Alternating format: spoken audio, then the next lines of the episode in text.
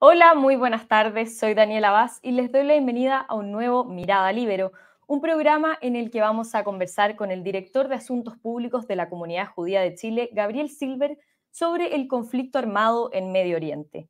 Este sábado, el grupo palestino islamita Hamas lanzó al menos 2.500 cohetes desde la franja de Gaza en una ofensiva inédita contra el territorio de Israel que ha provocado la muerte de miles de personas entraron violentamente a su territorio secuestrando mujeres y niños e hiriendo a otros cientos de civiles.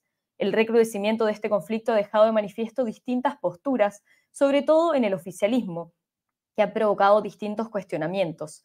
Para analizar la actuación del gobierno y el conflicto, le damos la bienvenida al exdiputado y director de Asuntos Públicos de la Comunidad Judía de Chile, Gabriel Silver. ¿Cómo está? Muchas gracias, Daniela, y un gusto estar aquí en el libro. Muchas gracias a usted por, estar aquí con nosotros. Como lo decía recientemente, ha habido polémica por las declaraciones del gobierno respecto a este ataque de Hamas.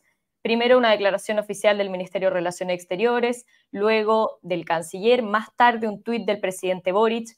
¿Cómo observa usted la posición que ha tomado el gobierno y la manera de, tomar postura frente a este conflicto?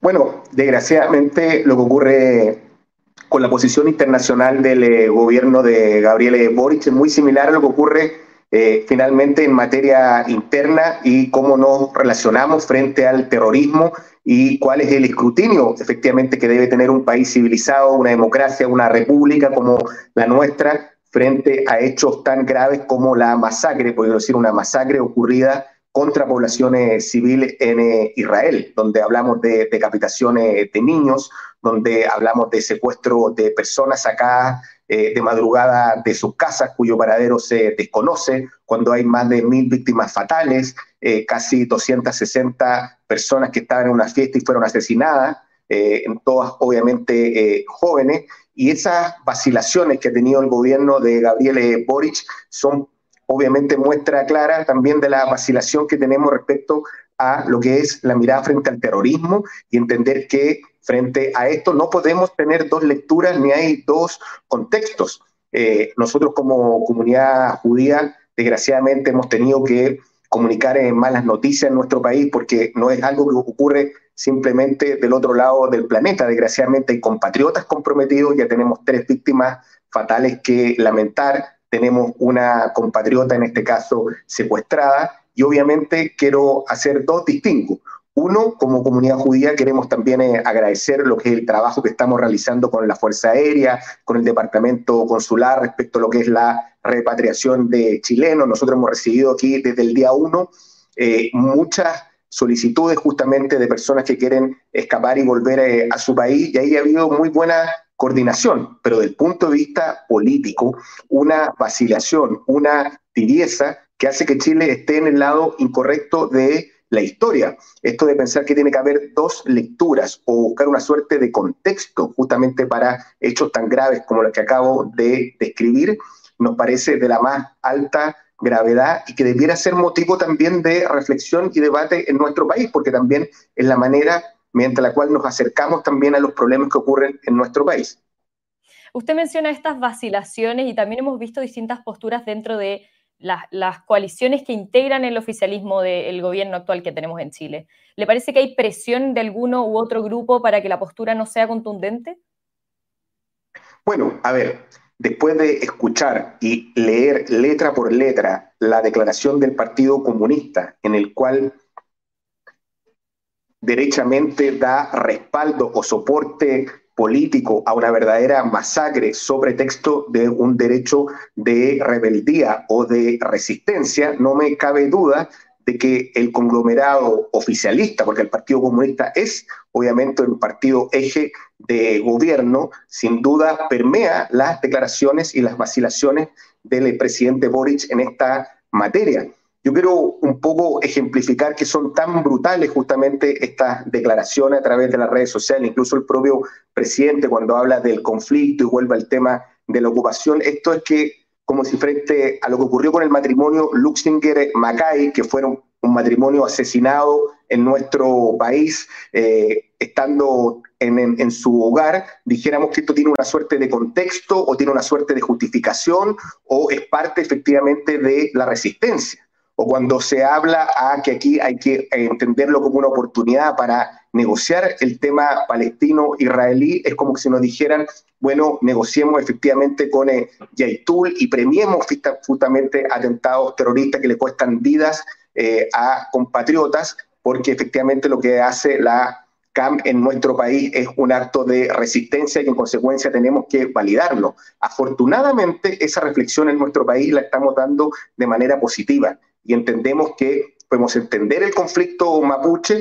pero no necesariamente eso implica negociar con terroristas o entender que cuando se cobran vidas humanas de inocentes, de civiles o agricultores, como ocurre en la Araucanía, Dicho esto sea de paso, en Israel no va a ser fenómeno para entender una suerte de contexto o querer justificar efectivamente, como lo ha hecho groseramente el Partido Comunista, la pérdida de vidas humanas inocentes. Quiero, quiero reiterar, por crudo y duro que sea, aquí se han decapitado guaguas, bebés, se han secuestrado niños, adultos mayores. Se ha asesinado a mansalva a jóvenes que estaban en una fiesta.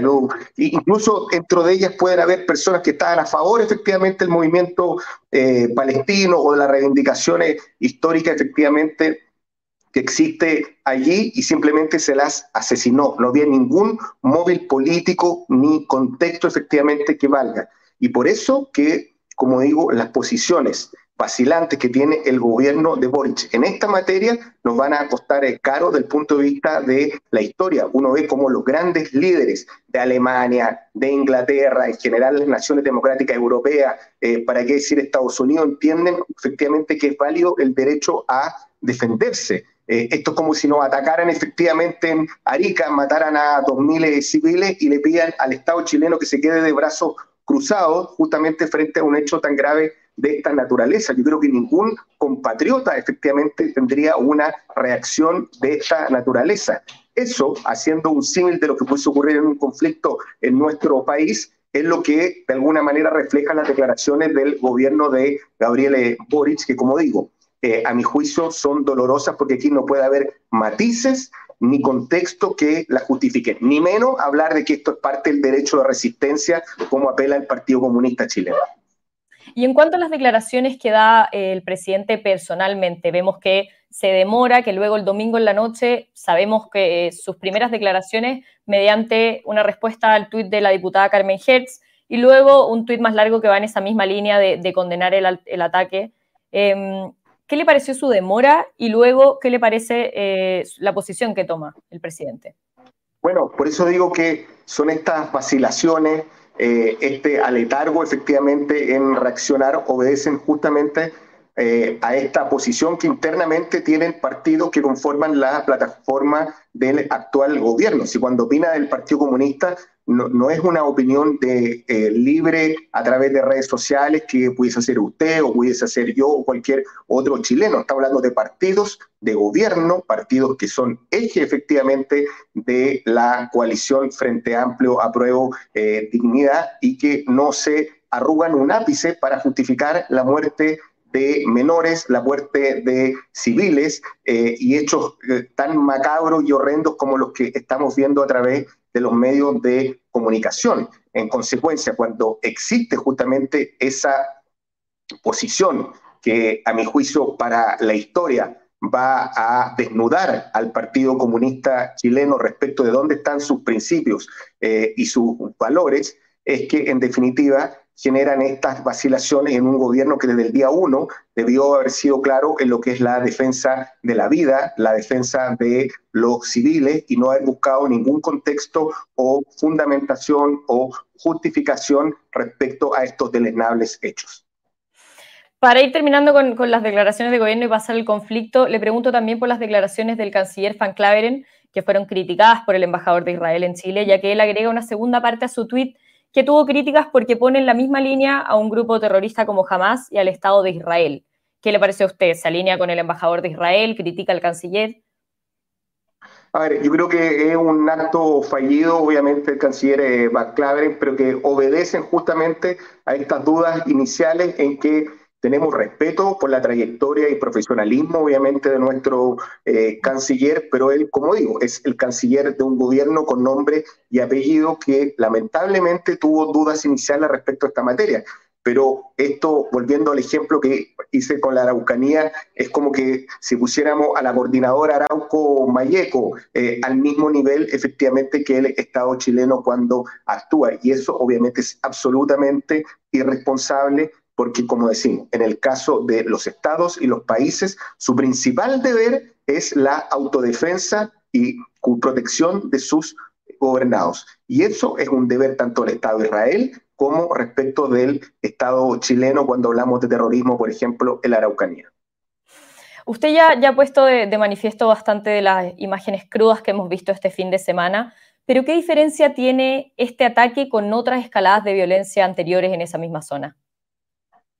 A ver, desgraciadamente, si bien eh, los muertos no, no, se cuentan, todo es, hecho es condenable y grave por sí solo, eh, esto obviamente justo a propósito que se cumplen 50 años de Yom Kippur, es tal vez del punto de vista de la gravedad de la cantidad de muertos civiles, el hecho más duro que ha golpeado el Estado de Israel desde su fundación. Eh, han habido otras guerras que ha tenido que enfrentar Israel, pero que han tenido bajas más bien eh, militares. Aquí, debido a la cantidad de civiles, como digo, no existe en eh, la historia un golpe tan duro por parte de Hamas y por parte eh, de quienes lo sostienen, que han fraguado justamente este golpe al corazón, obviamente, de un país. ¿Cuál es su gente? En las noticias a nivel mundial se habla de que, de que se tomó completamente por sorpresa el Estado de Israel. ¿Por qué este ataque no se pudo prevenir o al menos saber que, venía?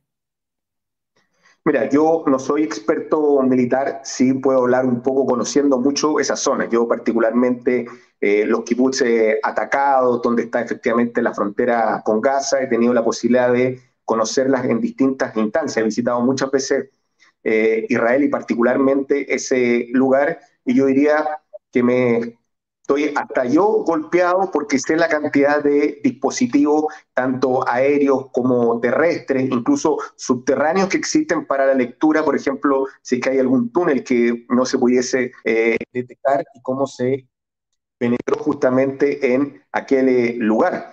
Eh, yo diría dos cosas. Uno, una falla absoluta de la inteligencia.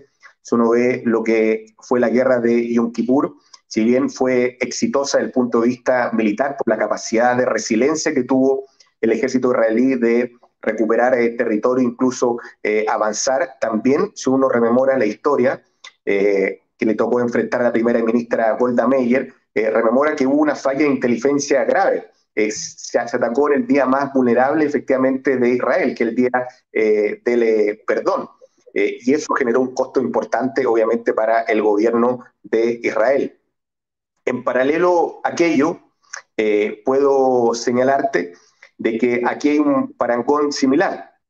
Acá, 50 años después, se ataca, obviamente, cuando son las fiestas de Sukkot y Simchat Torah. También buena parte del país, al igual como tal vez ocurriría en Chile, se encontraba, obviamente, participando eh, de aquellas festividades, pero una baja en la inteligencia que nadie pudo prever. Aquí no hablamos de la incursión de 10, 20 terroristas, como había sido en otras ocasiones que traspasan obviamente eh, las barreras incluso vía subterránea. Eh, y eso obviamente va a tener un costo luego que ocurra esta crisis, tal vez del punto de vista interno, particularmente en la inteligencia. Pero contrario censo, al igual que en eh, Yom Kippur, en, en, aquella guerra, quiero decir que la capacidad de reacción, de celeridad con que operó el ejército israelí fue una respuesta prácticamente inmediata. Vimos que a pocas horas, efectivamente, que entrara esta cantidad importante por cielo y tierra, efectivamente, eh, prácticamente el ejército ya recuperó todas las zonas, efectivamente, que habían sido eh, ocupadas por, eh, por parte de Hamas. Y un, y, un, dato que quiero poner en el titular respecto al tema del conflicto. Eh, las zonas, en este caso, eh, atacadas, en caso alguno, han sido zonas en disputa. Eh, Israel, desde el año 2005, que no tiene reivindicación alguna respecto efectivamente a Gaza y la zona del límite sur de Israel, que es el más golpeado y atacado, es prácticamente aquel definido por los límites del año 1948. Entonces, eh, quiero también ponerlo en perspectiva histórica, eh, que aquí tampoco desde el punto de vista de la reivindicación territorial hay mucho que defender en el plano internacional. Usted mencionaba también los chilenos afectados por este ataque, eh, incluso una chilena que está secuestrada. ¿Cómo evalúa las medidas que está tomando el gobierno y, qué tan relevante es el vuelo humanitario que enviaron y que eh, hace pocos minutos el presidente tuiteó que ya está en Grecia? A ver, sí, este es el primer avión. Mira, yo quiero decir que con la facha hemos tenido muy buena coordinación, lo mismo con el embajador Carvajal, que es nuestro representante en eh, Israel, también eh, con la embajada de España, que ha hecho un poco de backup o de soporte respecto de esta operación. La verdad es que participamos del día uno transmitiéndole esta demanda y esta urgencia a la Cancillería pero hay que decir que aquí han ido elevándose sustantivamente la cantidad de personas que quieren viajar en el vuelo humanitario. Primero se hablaban de estos 28 peregrinos, nosotros teníamos cerca, o tenemos al día de hoy, cerca de 45 estudiantes, todos chilenos, efectivamente, que estaban en cursos allá y queremos repatriarlos lo antes posible. Sus padres están eh, desesperados y se está obviamente ocupando la vía de Atenas porque en términos operativos hay un solo avión, la capacidad en cupo son cerca de 80, entonces se está entrando y saliendo eh, de manera directa a Atenas porque la distancia de vuelo son prácticamente de eh, tres horas y yo creo que vamos a llegar al cuarto cupo de avión, ocupando siempre el eh, mismo avión para sacar a la gente, entendiendo que la ventana de oportunidad respecto a la seguridad del vuelo aéreo también es bastante limitada. Aquí estamos en una carrera contra el tiempo. Eh, hay mucha desesperación de los familiares, de otros chilenos que viven en Israel, que decidieron frente a un conflicto inminente, que cada vez tiene más profundidad, y esa es la noticia que hoy día existe en Israel, quieren regresar eh, a su país. Y ahí la comunidad judía, ustedes están intercediendo para que puedan volver lo antes posible a nuestro país. Sí, nosotros, nosotros desde que ocurrió el conflicto hemos recibido muchas demandas, hemos entregado muchos eh, listados de personas que quieren volver, todas compatriotas, todas efectivamente nacionales que quieren retornar a su país. Y como digo, desgraciadamente también ha ido en aumento. Primero era un tema muy acotado respecto a aquellas personas que se encontraban en tránsito, ya sea por turismo, por razón de estudio. Vimos a través de los medios de comunicación el caso de estos chilenos que se encontraban en un eh, peregrinaje, pero ya hablamos de personas que vivían hace mucho tiempo en Israel, que quieren hoy día, frente a un conflicto que es profundo, eh, que se ve que puede durar bastante tiempo, retornar, y por eso es que el listado ha ido creciendo de manera importante. Cuando partimos con el primer levantamiento con Cancillería se hablaba de 100 eh, personas que querían volver. Yo creo que ya hemos triplicado con creces, obviamente, esa cifra, por eso se habla de un tercer o cuarto vuelo efectivamente a Atenas. Por último, Gabriel, en Chile la comunidad judía y árabe generalmente se han mantenido al margen de, la situación de conflicto al nivel que hay en Medio Oriente. ¿Cómo ha visto la reacción que ha tenido la comunidad árabe en las últimas horas? Por ejemplo, la, bancada palestina de, diputados. A ver, es que yo creo que ellos, eh, entendiendo que la demanda histórica es eh, justa, y quiero decirlo como yo, como Gabriel Silver y como comunidad judía, eh, de Chile. Nosotros creemos en la solución de dos estados para dos pueblos. Nosotros, cuando el Estado chileno, por ejemplo, ha anunciado la embajada efectivamente con eh, Palestina o eh, generar mayores vinculaciones con dicho país o que sea efectivamente un Estado con todo lo que ello implica, nosotros siempre lo vamos a respaldar pero también con esa misma fuerza la comunidad palestina en Chile debe o también levantar la voz cuando hay hechos tan eh, graves donde se masacra efectivamente a la población eh, civil que nada tiene que ver obviamente en este conflicto y desde allí hubiese esperado una vocería fuerte la comunidad palestina también condenando y rechazando las actitudes obviamente de Hamas. Cuando finalmente como como, como voceros, como políticos, eh, no tenemos la altura de medidas suficiente para condenar estos hechos, finalmente terminamos eh, perdiendo lo más importante que es nuestra humanidad, eh, que es perdiendo obviamente entender que somos personas que empatizamos frente al dolor ajeno, sea de un israelí, de un palestino, de un palestino, de un católico, un musulmán, porque eso obviamente no hace parte de esta gran raza humana. Eh, y eso, desgraciadamente, no lo vemos en la comunidad palestina, y lo digo con mucho dolor, porque sé que hay muchos integrantes de la comunidad palestina que lo entienden perfectamente y hubieran esperado de parte de sus líderes mayor altura de miras. Bien, Gabriel Silver, director de Asuntos Públicos de la Comunidad Judía de Chile, muchísimas gracias por su importante entrevista con nosotros. Muchas gracias, gracias al Libero. Gracias también a todos los que nos están viendo, especialmente a la Red Libero que hace posible este programa. Nos vemos en cualquier momento con más Mirada Libero. Muchas gracias. El Libero, la realidad como no la habías visto. Haz que estos contenidos lleguen más lejos haciéndote miembro de la Red Libero.